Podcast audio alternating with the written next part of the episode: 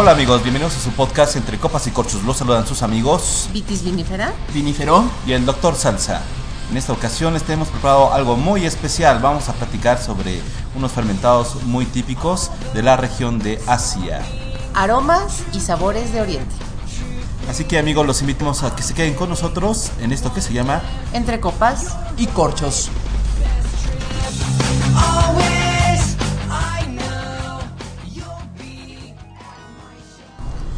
Bueno amigos, el día de hoy este, estamos muy contentos porque estamos eh, grabando en un eh, restaurante estupendo que está en la zona de la colonia Roma Norte, aquí en la Ciudad de México, que se llama Omilla. Y nos está acompañando Omar Rodríguez, quien es gerente de este restaurante y a quien le damos este, pues, la bienvenida a nuestro programa y le agradecemos muchísimo que haya abierto las puertas de su casa para recibirnos. Muchas gracias, es un placer tenerlos aquí. Y pues bueno, espero que tengamos eh, una práctica interesante con esto de, de- de- de la cocina de, de- del Oriente. Perfectísimo, Omar. Cuéntanos un poquito del concepto de, Omilla, este, más o menos eh, qué tipo de cocina manejan, etcétera. Es una cocina japonesa eh, fusión con, con- con parte mexicana. Como la mayoría de los restaurantes que, que- que tienen otro tipo de cocina que no sea la mexicana, pues se tienen que tropicalizar un poco para, para ser del agrado de todos nosotros. ¿no? Entonces es una cocina hecha Richard Sandoval y es aplicada aquí en, en- en Omilla a través del, del chef Josué Rodríguez. Eh, Perdón, cuando dices tropicalizado al estilo mexicano, ¿te refieres a que el sushi lleva Tenemos- chiles toreados y ese tipo de cosas? Ah, lo- pide la lo- acompañamos con chiles toreados, eh, eh, este soya un poquito picante. Ajá. Eh, por ejemplo, en los dumplings pues, le ponemos un poco de, de- de- de picante a la soya para que sepa así. Hay sushi de chicharrón, hay no sushi tenemos de sushi de carnitas. Pero hay tenemos arroz, tenemos un pozole miso, que bueno, Ah, eso muy es, bien. ese es el grano de, de- de- ¿De maíz? de maíz y, En la sopa y base es de, de- miso. de miso, ¿no? Entonces Ah, muy bien. es algo imperdible y aparte pica un poquito, entonces está muy bueno. Ah, qué Ah, rico, eso habrá suena que probar eso. interesante, ¿eh? Y en el caso de Omilla, lo que hace es, no solamente en el caso del picante, del chile o el pimiento, sino que integra muchos más sabores de propios de México, ¿verdad? Así es, y tenemos, bueno, el, el tradicional aguacate, tenemos mucho aguacate en los rollos eh, y, y el chile, ¿no? Y pues bueno, el pozole es un ejemplo claro de, de cómo lo, lo- lo tropicalizamos. Y aparte, pues bueno, también tenemos el, el- el clásico wasabi que, que acompaña a todos los sushis. Pero además es un restaurante bebé, ¿no? Eh, Empezó a caminar muy rápido ese bebé porque Así es, lleva, ¿cuántos? ¿Seis meses o algo así? Tres meses Tres y medio. meses. Pero además está en un edificio increíble, este, precioso, recién restaurado, que tiene diferentes áreas, ¿no? Así es, es una casa de principios del siglo pasado, de 1910 aproximadamente, es de, de- de la época de- de- del porfiriato, y bueno, ha pasado, ha tenido muchas, eh, muchas ocupaciones, ¿no? desde fue la Embajada de Japón, ha sido oficinas de algunos, de algunos grupos, últimamente de nosotros, que es el RDF, y pues ya después se, se- se remodeló para hacer lo que es ahora Omilla. No, pero está estupendo porque tienes una, una terraza, como un jardín, que está así al aire libre, que es muy fresco, hay una parte de, de barra para la preparación de sushi, Así donde es. también puedes degustar sus platillos, y otra área eh, también en la que puedes... eh, eh, tienes las planchas de, de para teppanyaki, ese tipo de preparaciones, ¿no? Sí, el, el restaurante lo tenemos dividido en, en cuatro partes, básicamente. Eh, entrando por el, por el puente principal, eh, encontramos la terraza, que es área de fumar de lunes a viernes. Pensando en las familias que nos visitan el fin de semana, lo hacemos área de no fumar, por la gente que viene con niños. Eh, en esa misma terraza tenemos nuestra librería de bonsai, que es básicamente por lo que el, el lugar se llama Omilla. ¿no? Omilla es una provincia de Japón, ubicada dentro de, de- de Saitama. Y pues bueno, tenemos aquí todos los, este, una, una pared completa de, de, de- bonsais que son este, cuidados por un, por un ingeniero especialista en, en esto para que no tengamos ningún problema. Eh, al, al lado derecho de eso tenemos la barra de sushi que como comentabas, ahí está, es para que la gente interactúe con el chef, le pida lo que necesite, en caso de que quiera algo especial, pues el chef se lo puede preparar, no forzosamente tiene que ser algo de la carta. Ahí Vinífera podría pedir su sushi de chicharrón o de No, ya quedamos que sí, chicharrón no hay, pero Chicharrón no tenemos. aguacates sí. Bueno, pero algo así. Pero algo de mango. Pero un tepanyaki de Pero algo de anguila, mango sí tenemos. Ajá. Un teppanyaki de, De anguila. De anguila lo hemos preparado, no lo tenemos en la carta, pero sí lo hemos hecho. Si alguien una vez, este, algún huésped llegó y nos pidió un teppanyaki de anguila, y pues bueno, se, se le prepara. Hablando de la parte de teppanyaki, tenemos cuatro planchas, tres están como en un área común, eh, y, y tenemos un- una en privado que caben hasta ocho personas. Y justo al lado tiene su balcón. mm, Para que también jugamos con la parte de fumar no fumar. En la parte de arriba tenemos un bar. Que es en el que estamos. Que es en el que estamos ahorita. Está abierto de miércoles a sábado. Y los jueves tenemos ya DJ en vivo, tocando algo de música de los 80s, 90s y algo de deep indie. Y además hay, hay dos elementos que todavía, de los que todavía no hablamos y que son muy interesantes. Por ejemplo, en este re- restauración, en esta restauración de la casa, respetaron el vitral que es el fondo del, de- del bar, de, de la parte inferior.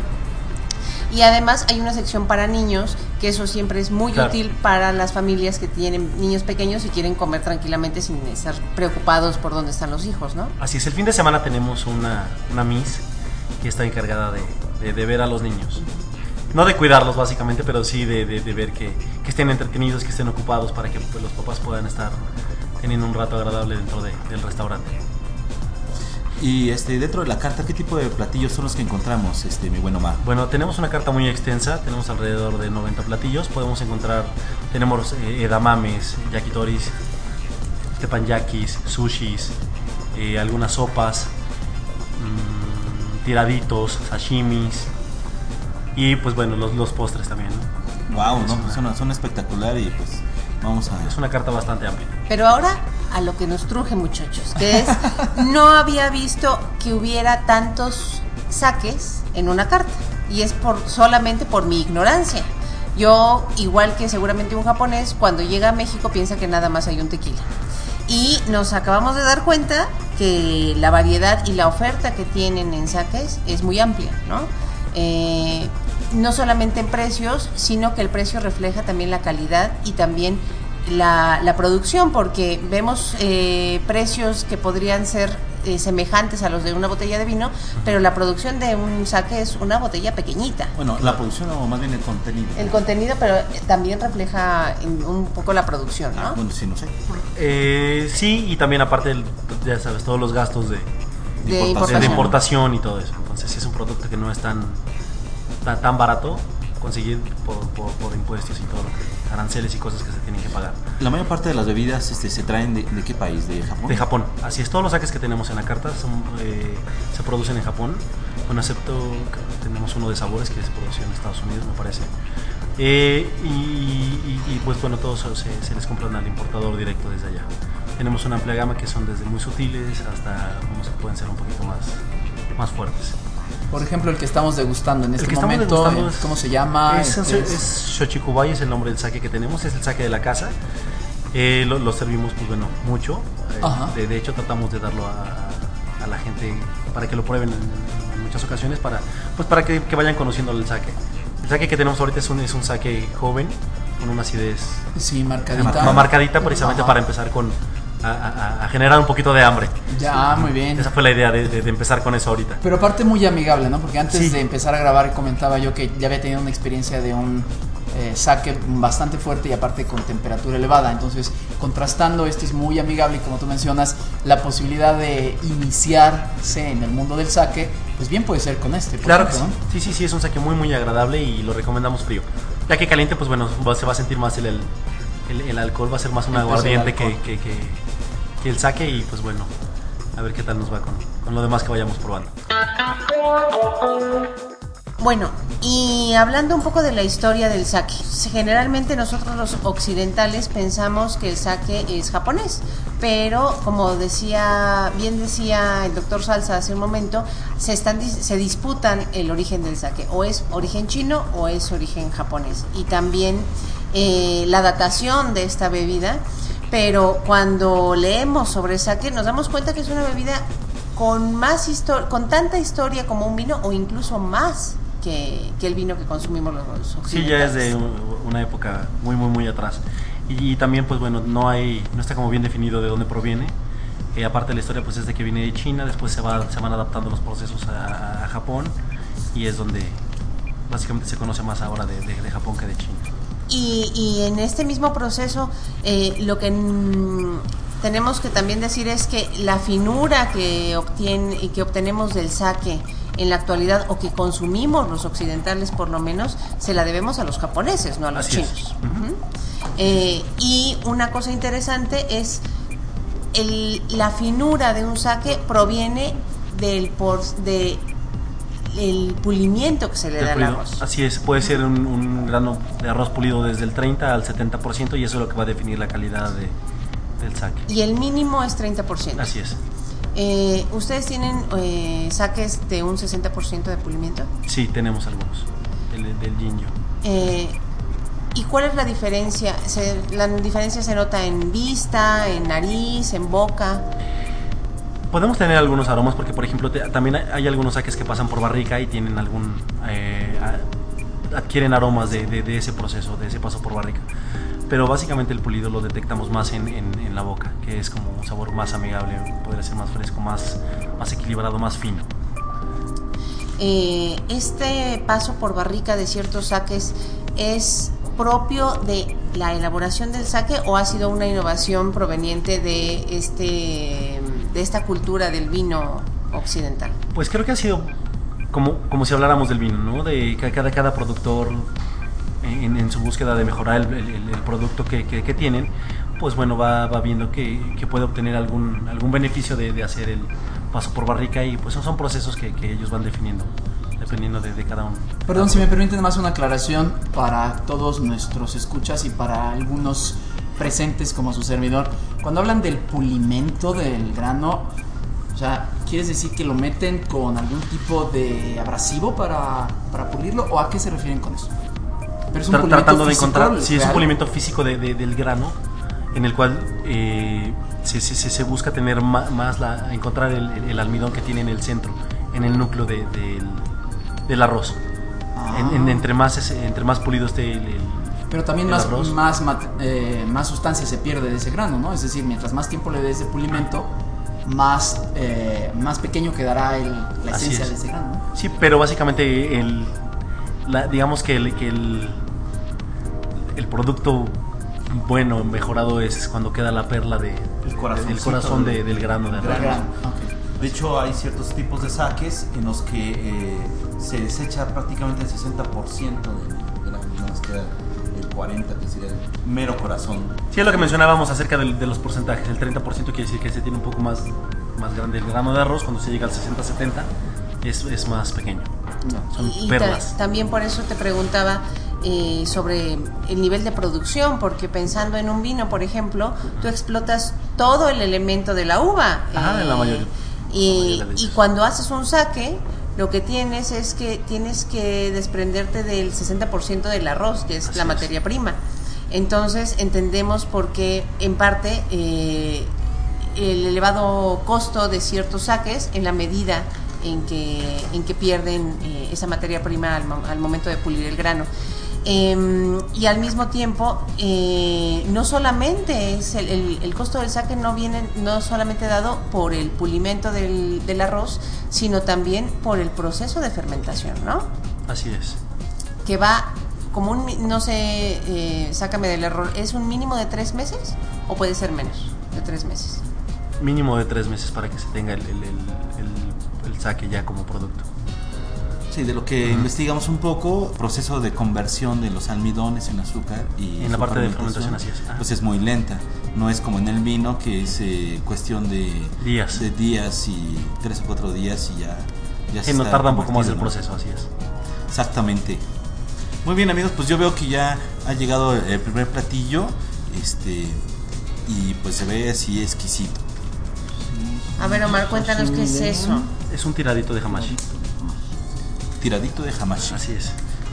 Y es un tipo de, de pez el que en hamashi Sí, es un pez blanco, ujú, en el cual se sacan pequeñas láminas. Se sirve con un poco de soya de lemongrass, tiene maíz, aguacate.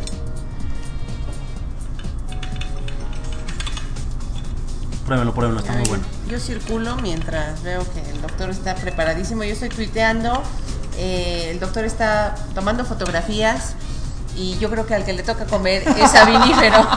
Yo voy a degustar esta parte, voy a empezar a hacer los primeros comentarios al respecto. bueno, y al mismo tiempo ya tenemos eh, en copa un vino blanco. Así Eh, es. Cuéntanos un poco, porque tú el- eh, hiciste la selección para nosotros de los vinos y el saque que íbamos a, a degustar en esta ocasión. Sí, con, Cuéntanos bueno, con el saque que empezamos era para abrir el apetito. Ahorita Ujú. el, el primer platillo, como ya les comenté, es un tirete de hamashi. El primer libro que vamos a probar es un El Satorrontés. Ujú. ¿100%? Eh, sí, es un torrontés 100% de, de- de la región argentina de Mendoza. Y bueno, creo que va muy bien con, con la parte eh, de, de la soya, un poquito de la grasa del, del, hamashi, para, para quitarnos un, poco esa parte de la boca y se complementan uno al otro. Mm, ¿Qué les pareció el tiradito? buenísimo. Y marida bien también con el saque, ¿eh? Yo- ¿Esta es la Ah, mía? sí, claro. La acidez de, de los dos está bastante bien. He tenido la sí, he tenido la oportunidad de ya esta es mi segunda mesa con Omar hablando de saques y de vinos y me sorprendió la primera vez que siempre su sugerencia con vino maridaba muy bien con la comida japonesa y pero la verdad es que el ensamble perfecto se hace con sake.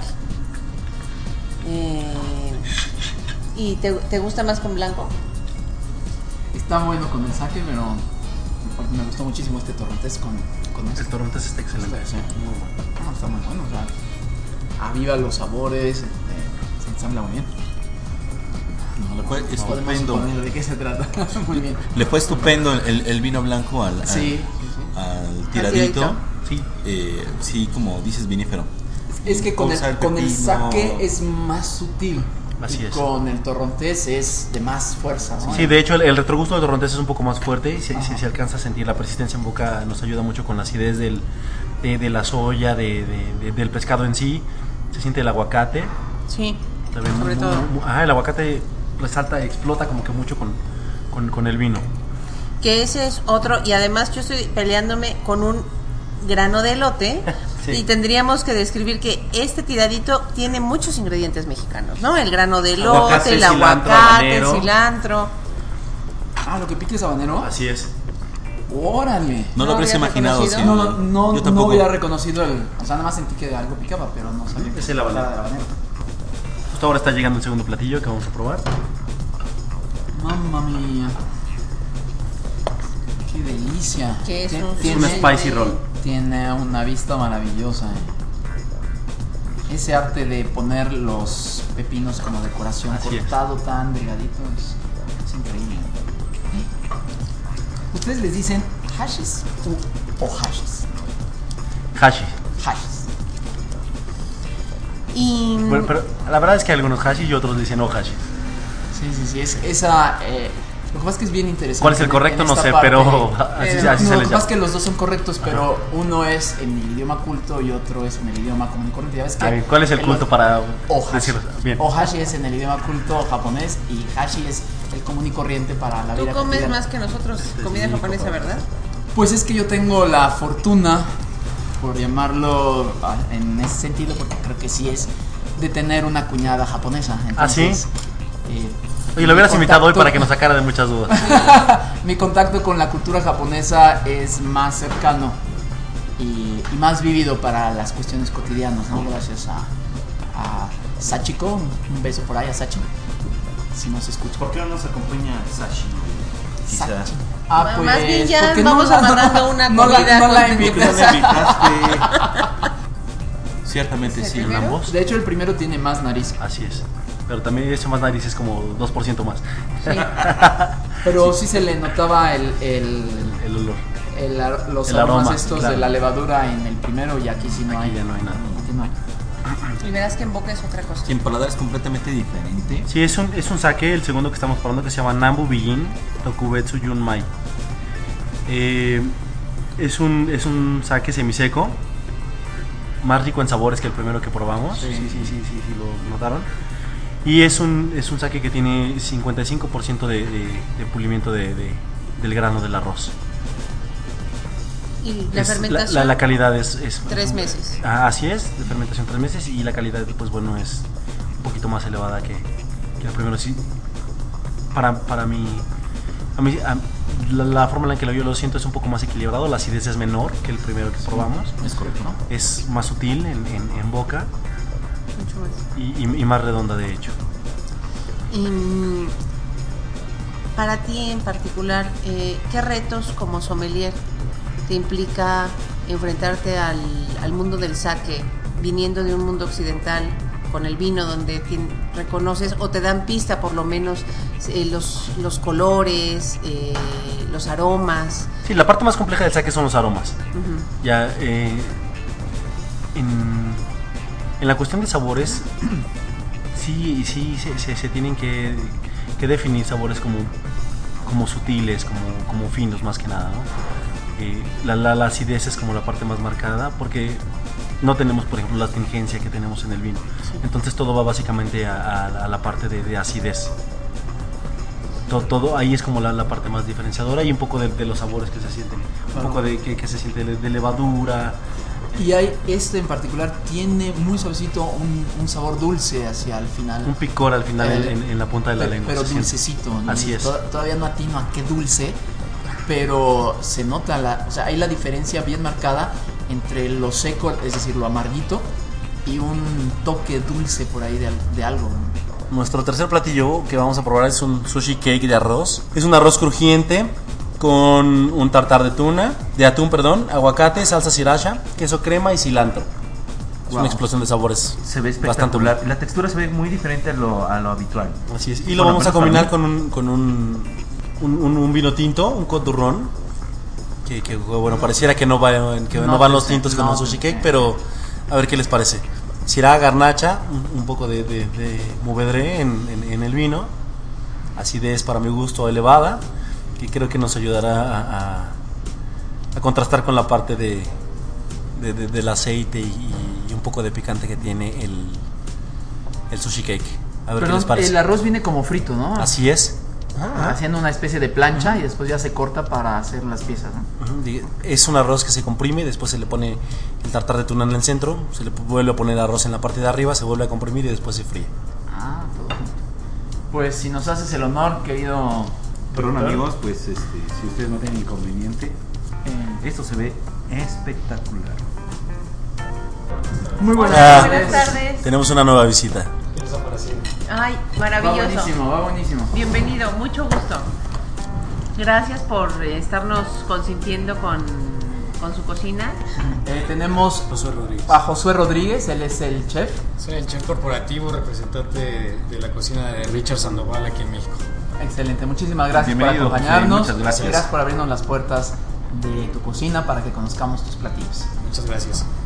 Cuéntanos un poco de, de este ensamble, eh, que no es combinar solamente por combinar, sino que eh, debes de tener un conocimiento eh, profundo de los ingredientes que estás manejando, los ingredientes mexicanos para poderlos integrar en la, en la comida japonesa. Sí, claro, pues desde luego yo soy de, de ascendencia mexicana, obviamente lo está muy arraigado, Richard también. Aquí la, la cuestión es muy interesante porque Richard en el largo de su carrera ha tenido bastantes amigos, uno de ellos es este, el chef Cass, que tiene cuatro restaurantes en Washington. Es un chef muy reconocido porque él lleva su cocina tradicional eh, japonesa y lo está mostrando en este caso en Estados Unidos. Como Richard Sandoval lleva una mayor parte de su carrera hecha en Estados Unidos, pues ha involucrado más en todo ese tipo de, de los ensambles en cuestión de la cocina mexicana con otras cocinas. Ajá. Eh, aquí en Omilla nosotros estamos representando lo que es la cocina mexicana, obviamente con los toques mexicanos, que obviamente no, no, no es algo ex- externo ni extraño, porque la cocina asiática y muy plena la japonesa tiene muchos ingredientes que también lo utilizamos en la cocina mexicana. Obviamente ellos no son muy dados a la cuestión de los chiles, ellos son sabores más suaves, más frescos, más este, del mar. Entonces nosotros tratamos de integrar esos, esos chiles a nuestros platillos que obviamente algunos ya son tradicionales japoneses. Claro. Pero ese es precisamente eso, ¿no? Son toques nada más, Exacto. eh, digamos como, eh, como las pinceladas que de repente le dan vida a un cuadro, ¿no? Y, y luz y, color y de repente dices, ay, mira, qué, qué padre está esto. Reconozco este sabor, pero realmente el platillo no está abundante en ello, ¿no? Son refuerzos muy Sí, sutiles. exacto, porque ya sabes que nosotros los mexicanos nos gustan mucho las explosiones de sabores en la boca. Los japoneses obviamente pues los tienen, como el wasabi, como el eh, togarashi, son ciertos sabores, pero no son tan, tan comunes, por ejemplo, para nosotros en México. Claro. Entonces nosotros tratamos de implementar todos nuestros sabores en esos toques, como tú llamas, que son eh, pinceladas, ¿no? Así y eso es. es muy padre porque Richard trata de meterlo en todas sus fusiones de- dentro de, de sus cocinas.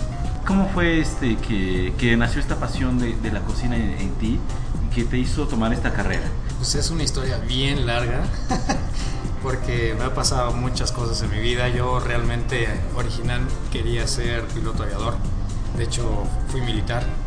Eh, empecé muy chavo. De, por ciertas situaciones no se dio lo que yo quería, entonces pues ya me frustré, me decepcioné y tuve que empezar a buscar un trabajo y empecé una cafetería. Yo era un barista.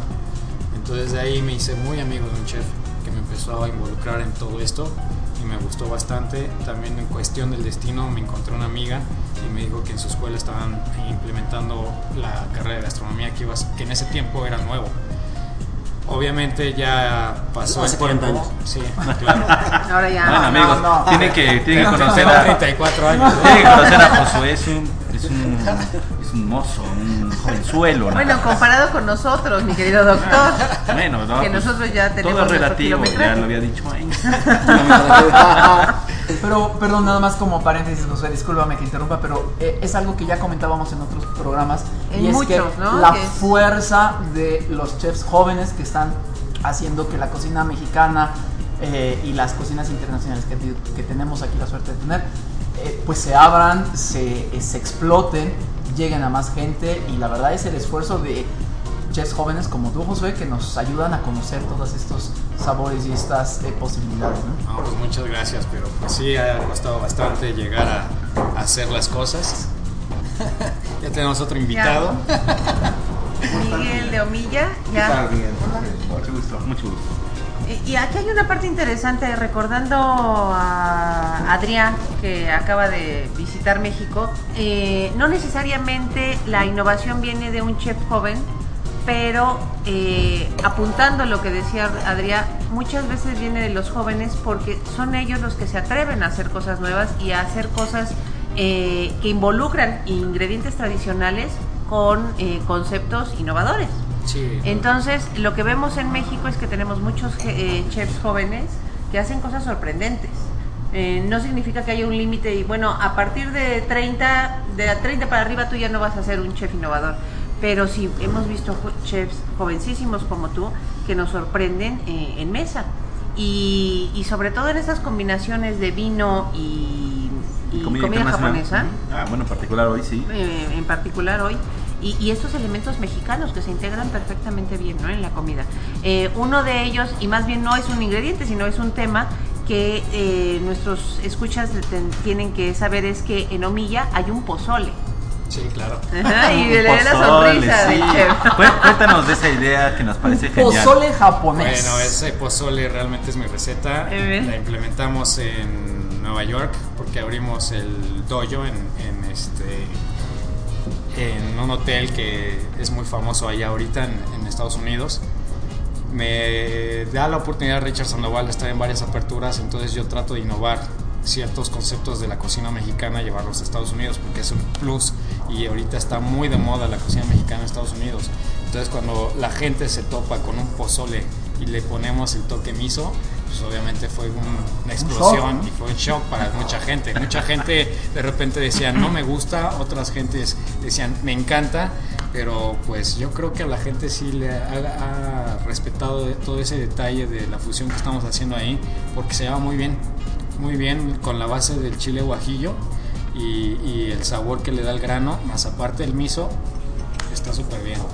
De acuerdo, ¿y de proteína tiene algo? De proteína le ponemos el pollo. Eh, de rábano le ponemos brotes de rábano.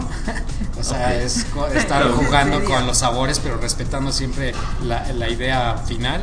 Le ponemos eh, un poco de chile de árbol, el limón, una rodajita de limón para dar el sabor y el orégano. Entonces, obviamente, si tienes bien compuesto, ¿no? Lo único que faltaría ahí son las tostadas, pero pues, eso las hacemos a un lado, sí, claro, ¿no? Pero sí, o sea, a la gente le ha gustado bastante. En Estados Unidos está haciendo un boom y pues varios chefs de la compañía me han estado pidiendo la receta, entonces sí funciona bastante bien. Ah, me parece excelente. Eh, entonces, es eh, existe la posibilidad de que esa, de esa preparación lo puedan disfrutar en otros restaurantes Sí, del grupo. exacto. Sí, exacto. En- está en la mayor parte de los restaurantes en Sengo, es Washington, en, en Denver, está en Nueva York, en, en el, en el Dojo, y aquí en México, en Comilla. Hablando de, del éxito de proyectos y de restaurantes y de conceptos, ¿tú cuáles dirás que son las claves? Eh, pues es que yo creo que hay que respetar desde un inicio bien todos tus ingredientes, tus bases, tus raíces, el origen de lo que tú quieres hacer. Cuando tú respetas todo eso, obviamente te va a dar un plus y a la gente se va a dar cuenta de eso. Si tú empiezas a jugar con chorreadas, porque es lo que yo llamo así, de, estar inventando cosas que a lo mejor no funcionan, pues obviamente la gente pues, se saca de onda. Hace, más bien ayer, fui a comer a un lugar que está aquí cerca. Eh, Cuyo nombre no quieres recordar. No, no, no, no, para nada, porque me llevó una muy, buena experiencia. Eh, ellos hicieron un carpacho de, de mango, ellos hicieron una sal eh, negra, pero le pusieron eh, vino para reducir. Entonces obviamente se pinta la sal. Eh, le pusieron un poco de aceite de ajonjolí. No, era espectacular el sabor. Muy sencilla, muy barata y la verdad lograron una cosa bien interesante. Y son chavos que la verdad es lo que digo, o sea, si respetas el concepto y si respetas tus bases, que lo que tú quieres lograr, el, el, producto final que tú vas a dar pues, va a ser un exitazo. Entonces yo creo que llegándole a la gente con los sabores y obviamente ser respetuoso con las raíces, que en este caso somos mexicanos, pues yo creo que sí tienes el éxito. Yo lo que sí me ha sorprendido, por ejemplo, con el chef Morimoto, yo no lo conocía mucho. Eh, he leído bastantes cosas de él porque él respeta perfectamente su raíz japonesa todas sus bases y por qué nosotros los mexicanos no lo podemos hacer, por qué nos vamos a cocinas eh, españolas, a cocinas de Estados Unidos, a cocinas extranjeras, que pues aquí tenemos de partir, tenemos mucha situación que trabajar nosotros para poder lograr cosas fuertes a nivel mundial en la cocina mexicana. De acuerdísimo. Me inquieta, por ejemplo, la parte de que quizá como la cocina fusión mm, exija del comensal un cierto nivel cultural diferente, es decir, eh, me, parece lógico en el ambiente gastronómico de los Estados Unidos estas combinaciones, estos sabores, estas presencias, esta búsqueda, porque ahí es muy dinámico y, hay que estar constantemente en la punta de la ola presentando cosas. Pero yo no sé, a lo mejor hago una generalización peligrosa, pero el comensal tradicional mexicano pues le gusta sus sabores tradicionales. Entonces enfrentar una combinación como esta me imagino que no es fácil y que se necesita una especie de apertura cultural o intercultural en este caso para poder sacarla adelante. ¿Qué opinas de eso, José? No, estoy de acuerdo porque aquí nosotros en primer lugar somos muy conservadores. Obviamente cuando tú tratas de, generar nuevos platillos y fusionados con otro tipo de cocinas, obviamente la gente sí como que pone una cara de entrada no le va a gustar. Pero obviamente ahí va la parte importante de nosotros que es el labor de venta hacia el comensal porque tenemos que hacerle ver que pues, tiene que abrirse para probar nuevos sabores, nuevos conceptos y obviamente cuando tú llegas y le platicas realmente lo que se está haciendo con ese platillo, a la gente sí le, sí le empiezas a, llegar. Y entonces cuando ya él prueba y se lleva eh, el, bocado a la boca, pues obviamente empieza a entender un poquito y descubrir y obviamente eso va a ser algo muy diferente para él y lo va a tener que aceptar. Últimamente lo acepta. Claro, pero es una labor de educación, ¿no? Es decir, digamos, los chefs que como tú ahorita están eh, señalando nuevos caminos, presentando nuevas propuestas, al mismo tiempo están haciendo una educación del comensal, ¿no? Sí, claro, por supuesto. acercándolo a conocer nuevos sabores, nuevas texturas, nuevas combinaciones que nos abran horizontes, ¿no? Sí, los pioneros de esto, por ejemplo, en mi caso, yo tuve un buen maestro de mi carrera que fue Miquel Alonso. Obviamente es un chavo que él no estudió para gastronomía, él era químico en alimentos. No digas. Pero es más ah, interesante esa carrera. ¿Por qué? Porque ves la, la estructuración de todo un alimento. Entonces es más base lo que tienes para poder jugar con todos los platos, con todos los ingredientes y ahí empiezas a, a, marcar las pautas. Es más o menos lo que hace Ferran Adrián. Entonces empiezas a jugar con toda la química del alimento y empiezas a obtener otros resultados. Claro. Y es lo que hacen en su restaurante realmente. Entonces son conceptos que ahorita, por ejemplo, los chicos, los que van ingresando y que van este, surgiendo de su carrera, pues obviamente eso es la moda, ¿no?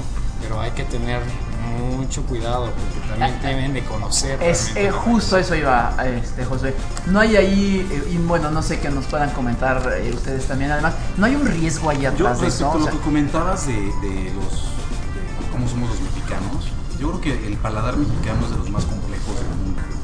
En nuestra gastronomía encuentras desde acidez, este, spicy, eh, bueno, simplemente en un mole cuántos ingredientes eh, tienes en este platillo. ¿no? Entonces, eh, sí, la, la- el reto principal actual es precisamente educar a este paladar mexicano que está acostumbrado a tantos sabores y a tanto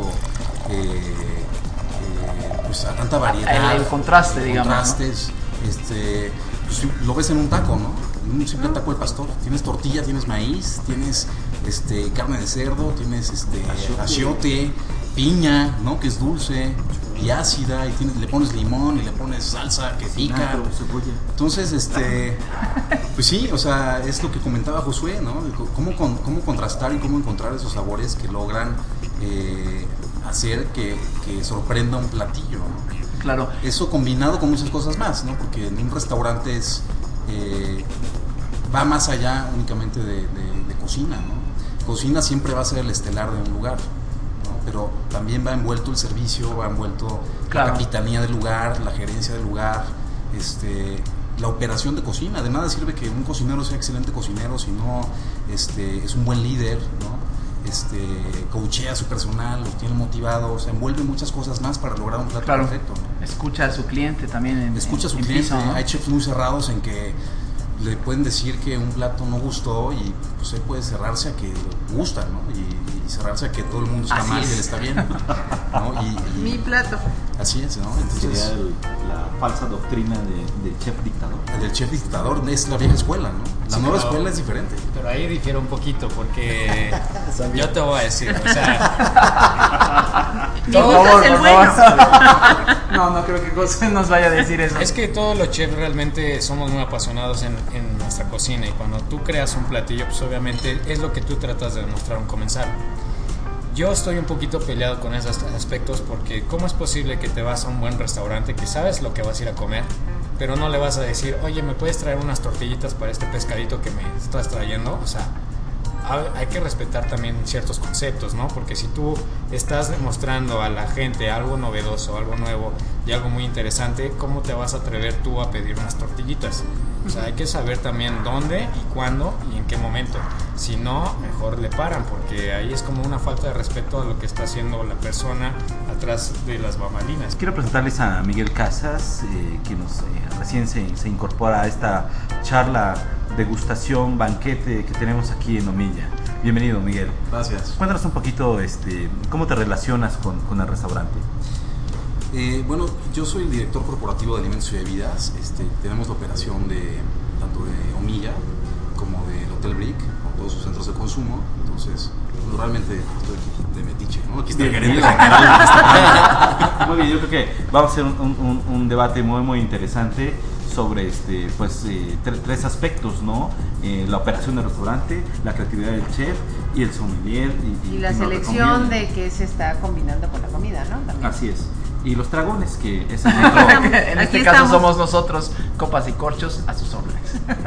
¿Qué tan fácil es para ti hacerte de los ingredientes que necesitas para tus preparaciones hoy día?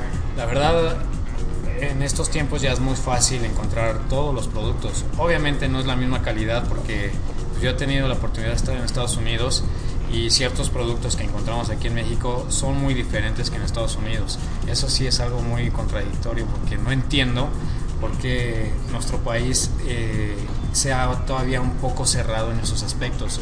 Nosotros, por ejemplo, ahorita si, si ven, tenemos la ensalada de jiki. El ijiki es una alga marina que crece en las orillas de, de las piedras donde rompen las olas del mar. Y obviamente en Estados Unidos los encontramos tan largos como un espagueti. Y aquí las encontramos más o menos como de más grandes, como de Dos centímetros. 2 centímetros. Entonces, obviamente, eso, la estructura en sí del, del plato, pues te lo rompe y te lo cambia. Obviamente obtienes el mismo sabor, pero no es el mismo producto. Obviamente tenemos que también nosotros adaptarnos a ese tipo de, de- de elementos. Y pues hay que estar jugando, realmente hay que estar jugando, porque los resultados que tenemos en Estados Unidos a los que tenemos aquí, pues sí son un poquito diferentes, pero los sabores son iguales. Como les comentaba, mucha gente eh, que ha estado en Estados Unidos, ha visitado los otros restaurantes de Richard, pues nos han dado los comentarios que han ido a comer a estos lugares y se encuentran con las mismas preparaciones que hacemos aquí y realmente nos halagan porque nos dicen que pues, la verdad es muy diferente los sabores acá, son mucho mejores, son más explosivos y es lo que, es lo que les comentaba, o sea, en Estados Unidos sí están muy bien los platos, pero la gente no está tan adaptada en, en cuestión paladar con esa explosión de sabores. Nosotros los mexicanos somos muy yo ya la verdad, yo los catalogo como pues, gourmet. ¿Por qué? Porque nosotros siempre estamos abiertos a probar más cosas, pero si no te da la explosión en la boca, obviamente para ti no te sabe. De acuerdo. Y es porque nuestras raíces así nos han, eh, pues nos han estado preparando para ese tipo de elementos. Perdón, Josué, pero eso no podría, digamos, como que ser un obstáculo en algunos momentos para que apreciáramos como grupo, eh, digamos, sabores más delicados. Me refiero, por ejemplo, ahorita el, primer saque que nos sirvieron para degustar, que tiene realmente unos aromas y unos sabores sumamente sutiles.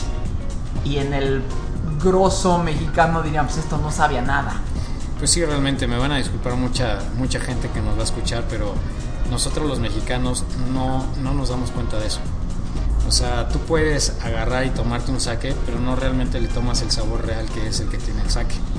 Tú lo tomas por moda, como es lo que ha estado pasando al principio del vino. O sea, ahorita el vino ya ahorita se está metiendo cada vez más, más, más, más y la gente le va agarrando más la onda. Me atrevo a, a, decir que los chavos de hoy en día, tú pasas a, o sea, por ejemplo, aquí en la Roma y ves muchos restaurantitos y hay muchos chavos jóvenes que están disgustando el vino. Entonces eso está muy padre porque yo creo que generaciones a futuro eh, el vino lo vamos a tener, no sé, ya como ya lo como tienen en Europa, exacto. Y, y, por ejemplo el saque, pues estamos todavía un poquito, que estamos aprendiendo de todavía ese, ese sabor sencillo que tiene el saque, pero también es complejo. Entonces, pues ahí vamos, ahí vamos poco a poco.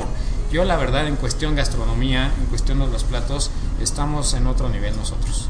O sea, realmente nosotros le damos la importancia a, la a, a nuestra cocina, la gente realmente respeta sus raíces, porque yo un restaurante también de Richard, que también estaba aquí en México, que era el Pámpano, yo veía eh, en la esquina que vendían mucho los panuchos. Entonces me atrevía a meter panuchos en el restaurante. Pero no se los compraba de la esquina. No, no, para nada. Obviamente. los de la esquina se los compraban a él. Los de la esquina eran muy famosos, pero el, el defecto que tenían esos panuchos es que eran muy crujientes y yo me quise respetar realmente los panuchos que son los tradicionales y la gente cuando los metían en el restaurante la gente la gente salía estaciada obviamente respeté también sí claro respeté también eh, la cuestión de precio porque yo sabía que si en la esquina lo estaban dando a tal precio yo no podía dar los más caros entonces tenía que respetar eso pero sí le estaba dando el plus del sabor muy bien amigos, pues les parece bien este si pasamos al siguiente tiempo. Perfecto. Este, ¿Qué, tenemos? Estoy súper contento. Se están amontonando. Porque sí, ¿verdad? Ya, ya, viene el que sigue. Estoy súper contento porque este, hemos probado algunos vinos de, de, una bodega que en particular me gusta mucho, que es de Valentín Bianchi. Y ahora vamos a pasar por un vino muy muy especial que está hecho con Pinot Noir. Sí, no ¿Ah, sé ¿También de Bianchi? También de Bianchi. Entonces, este, no sé si y buen amigo Omar, ¿nos puedes platicar un poquito? El chef les va a explicar perfectamente la ensalada y después ya yo les comento acerca de lo del Bueno, pues ya se los había estado platicando que es el ijiki. El ijiki nosotros hacemos un proceso con un poco de agua, azúcar, soya, eh, sake y mirin. Eso lo vamos a hidratar el ijiki primero en agua. Después lo ponemos en la reducción de los elementos que ya les mencioné y después lo mezclamos con un poco de chayote, zanahoria, manzana verde, le ponemos brotes de rábano y ustedes van a sentir en boca un sabor dulce, pero también ese sabor a mar. Es una ensalada muy exquisita. El color negro es justamente el, alga de que Exactamente, el color negro es el ijiki. ¿Y esa como hidratación, como cuánto tiempo dura, chef? La hidratación más o menos dura una hora porque es una reducción completa y la alga absorbe todo el sabor de todos los elementos que les había mencionado y obviamente con toda la fusión de estos sabores, pues lo van a ver. Y al final nosotros lo, lo, lo aderezamos con una vinagreta de jengibre y un poco de ajonjolí y piloncillo, eso es todo. No, está exquisito. Piloncillo. Exacto. Exquisito. Y ahora que estábamos hablando de, de respetar el elemento, ¿cómo haces tú para nunca perderle respeto a este elemento cuando lo estás involucrando en una comida que, no, que le es ajena? Eh, para, por lo menos, para ti como chef eh, de origen, eh, involucrar ese elemento que te es muy cercano, involucrarlo en una nueva. Por ejemplo, ahorita en esta ensalada no lo captaste el sabor del piloncillo. Ese es lo importante. O sea, podemos jugar con 20.000 sabores, pero nosotros queremos dar el plus en esos detalles de la cocina mexicana. Entonces no se puede perder en boca el sabor de ese elemento tan importante que es lo que estamos dando. Entonces eso es lo esencial, eso es lo más importante de, nosotros, de nuestra cocina, porque si nosotros vamos a implementar un sabor mexicano, debe estar ahí y lo vas a sentir siempre. Si tú no lo sientes, es que no funciona. Eso es lo importante. Eh, Yo quisiera hacer una pregunta a Josué que a lo mejor va a sonar un poco irreverente o demostrará mi, poca, mi poco conocimiento en la cuestión gastronómica, pero ¿cómo le haces, Josué, para, digamos, no perder el piso en, en- en el momento en que empiezas a hacer tus combinaciones, eh, tus mezclas Cuando y te que, y piden que de repente receta. te emocionas por y si le ponemos el piloncillo y si le ponemos este sabor, o sea, que de repente sea una receta que sature paladares, que a lo mejor, no sé, eh, con, con el debido respeto, pero de repente tú digas, esto va a salir sensacional o esto sabe buenísimo, pero a lo mejor la gente no, no alcanza a entender ese concepto y no lo comparte. Entonces, yo siento como que hay, hay una barrera natural no visible en el que tú a lo mejor te tienes que detener en, en esa combinación. Y una Estoy frontera, correcto, en una yo. Tu, frontera. tu freno de mano, pues. Entonces, eh, es, este concepto es correcto. O sea, es, es decir, hay algún momento en el que tú te tienes que detener y decir, a ver, a la gente sí le va a gustar, calma el entusiasmo y espérate tantito. Pues, eh, ¿Existe eso? Sí, claro que existe. Por ejemplo, esto ya se va más hacia la historia de cada persona que se va a dedicar a esto. Eh, obviamente es una educación gastronómica. ¿Por qué? Porque tú no puedes eh, eh, jugar con, con demasiados elementos porque vas a saturar tu producto final. Ajá. Yo en mi lapso de carrera que he tenido, obviamente me he topado con mucha gente que me ha estado guiando perfectamente. Entonces ahí te das cuenta y empiezas a desenvolverte tú. Si tú no conoces los sabores reales de todos los productos, no puedes jugar con la comida. ¿Por qué? Porque si tú empiezas a jugar la comida sin saber a lo que realmente sabe, obviamente empiezas a saturar muchas cosas. Claro. Si yo a un foie gras le incorporo más grasa y más grasa y más elementos grasosos que van a, van a un momento a saturar este sabor del foie gras que es tan específico, obviamente ahí estoy haciendo cosas totalmente malas. Si yo a un ácido le meto más ácidos y más ácidos, obviamente mi resultado va a ser ácido pero no va a tener un elemento que haga una explosión en el sabor en la boca. Entonces, obviamente, con las fusiones que nosotros hemos estado implementando, y créeme que esto no lo he aprendido eh, hace mucho tiempo, eso viene desde que estoy con Richard. Realmente para mí Richard es uno de los, más bien es el mejor chef mexicano, o sea, mucha gente no lo voltea a ver, pero realmente es una persona que sabe bien la definición de su concepto, qué es lo que quiere, qué es lo que está jugando, eh, el punto del detalle de la cocina mexicana en todas las fusiones de todos los restaurantes que tiene, obviamente son elementos bien importantes y te enseña a definir bien los sabores. Yo te lo digo textualmente, he tenido varios chefs que he estado trabajando con ellos en Estados Unidos y se ponen a implementar cocina mexicana. Cuando ellos tienen su plato en el resultado, pues te das cuenta que no tienen definidos los sabores. Y allí es una parte bien importante donde Richard me complementa para poder afinar esos detalles con Ajá, los otros claro. chefs. Los otros chefs de repente sí les cuesta un poco de trabajo entender eso, pero si, como te comentaba, si no tienen la educación desde una cultura, que es la que tenemos nosotros, ahí viene lo importante. Es que esa es, creo yo, la parte que haría el equilibrio, ¿no? O sea, que, que no te dejes llevar por el entusiasmo y que empieces a considerar más elementos los que tu propio gusto o tu propio Puede que, conozcas la cocina, ¿no? Mucha gente se pone a inventar, este, si, si yo soy un chef y no conozco de cocina italiana, no me voy a poner a inventar platos como de cocina italiana, ¿no? Y es el error que comete mucha gente. Algunos, sí. Tiene que haber un trabajo detrás de Claro, investigación, de investigación, de, educación. experiencia, educación, este, como dice el chef, ¿no? O sea, conocer el producto. Si no conoces los ingredientes, los sabores, las texturas, no puedes diseñar un plato. Sí, nos ibas a comentar hace un momento de. ¿Ya probaron la ensalada de Jiki? Sí, mira, buen- ve. sabor. Buenérrima. Bolo. ¿Y con el Pinot Noir? El chef tiene que irse, bueno, ahora nos quedamos. Muchísimas gracias, Josué, muy amable y sobre todo Muchas, muchas gracias, gracias. por compartir con No, nosotros muchas tus gracias por invitarme. Ahora, a seguir con, con- con el salmón, les voy a decir lo que dice la carta para no saltarme ningún ingrediente. Tocino, alioli de chipotle, chícharo japonés, germen de soya, hongos rostizados, pimientos rostizados y salsa de sake y yuzu. Pero el maridaje es un saque, ¿no? Así cierto? es, porque lo, lo que intento con esto es como lleva ya una salsa de sake, al, al- al poner un Ah, sake, ok. que es un sake que Claro. tiene un 75% ya de, de, de, de- de- de pulido, es un sake más fuerte. Entonces lo que, va, lo que vamos a ir con eso va a ser un, sa- eh, va a ser un, un manejo de seguimiento, más que de contraste. Ajá. Yo creo que le Entonces, uno va a envolver ahí, uno va a envolver al otro y lo- los sabores se van a sentir de, de- de- de- de los dos. El, el- el aroma no es tan como en los demás saques que hemos probado el día de hoy. El aroma pasa como no, no, no ser, no ser tan... eh, no se nota tanto, pero ya que lo probamos se, se- se sienten los sabores de las dos cosas. Ahora sí, ¿cuál es nuestro siguiente tiempo, buen amigo Omar? bien, vamos a, a probar un- uno de nuestros platillos estrella de, de- de aquí de Humilla. Es un... Es uno de los no te puedes perder cuando vengas. De verdad. Es- exquisito. Se llama Black Cod, costra de miel y miso. Marinación de miso con chipotle, alioli de togarashi y sake, espárragos, espinaca y pico de gallo. El alioli, aunque lleva sake, es algo que no vamos a probar con sake. Ok. Eh, ya lo probaste, sentiste un poco de las cosas más ricas que he un probado. poco de, de- de- de sabores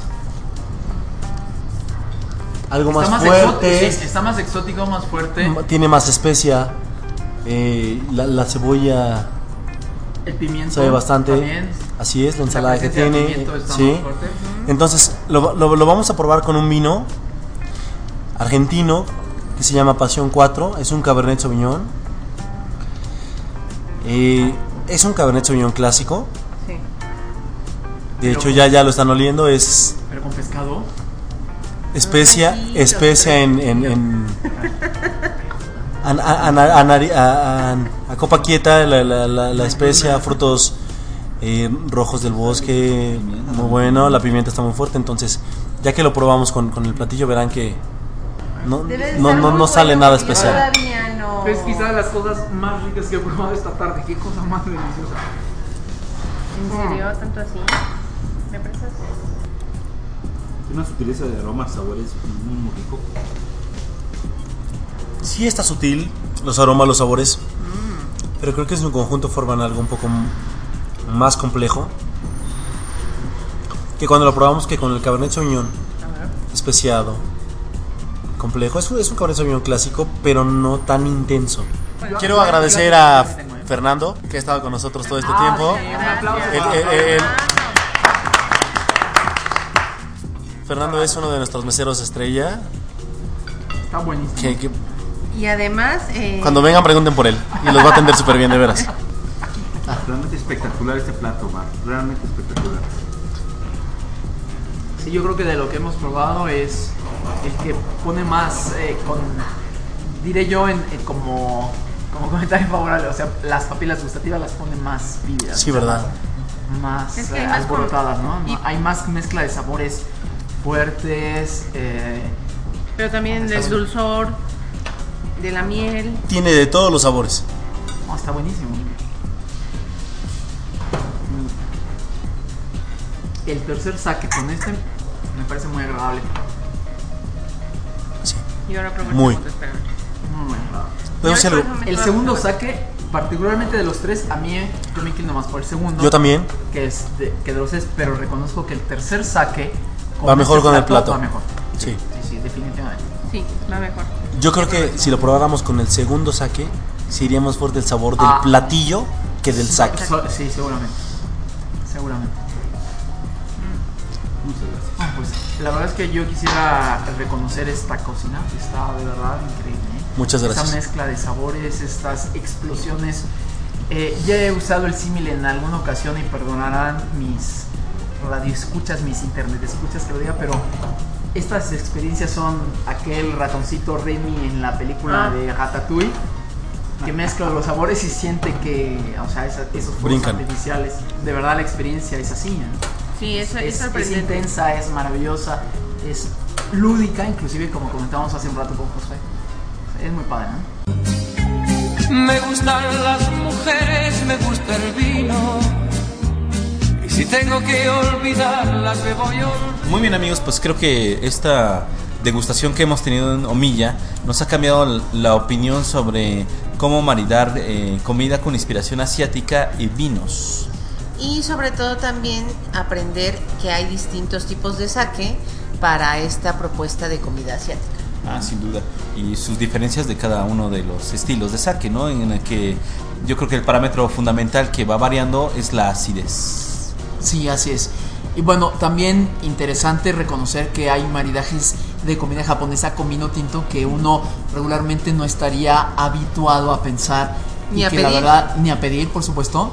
Y que eh, están muy buenos, ¿no? Y ahora amigos, también lo que cabe resaltar de este programa al que esperemos que se lleven es la próxima vez que consuman un sake, pregunten qué porcentaje de pulido tiene para saber qué calidad de sake están consumiendo. Están consumiendo. Y por favor, anímense a pedir saques con los sushis, porque Claro. si el restaurante lo permite, porque la verdad es que el maridaje ideal de lo que hemos probado el día de hoy confirma el sutil, el envolvente, el que va de la mano con los platillos japoneses, indudablemente es el, el sake. Sí, yo creo que fue también de los que funcionaron perfecto. Así es. Aunque no descartaría algunos con tinto y blanco. Por supuesto. es lo padre del vino, ¿no? Que podemos llegar a encontrar combinaciones ideales o, o muy buenas con diferentes cocinas. ¿no? Muy bien, pues muchísimas gracias. Muchas gracias a todos por eh, escucharnos. Gracias a nuestros anfitriones, a Miguel, a Josué, a Omar, a Omilla por habernos recibido y esperamos verlos pronto a, a ellos y a ustedes y probablemente aquí en el restaurante, ¿no? Sí, seguramente, una experiencia increíble que les invitamos a compartir.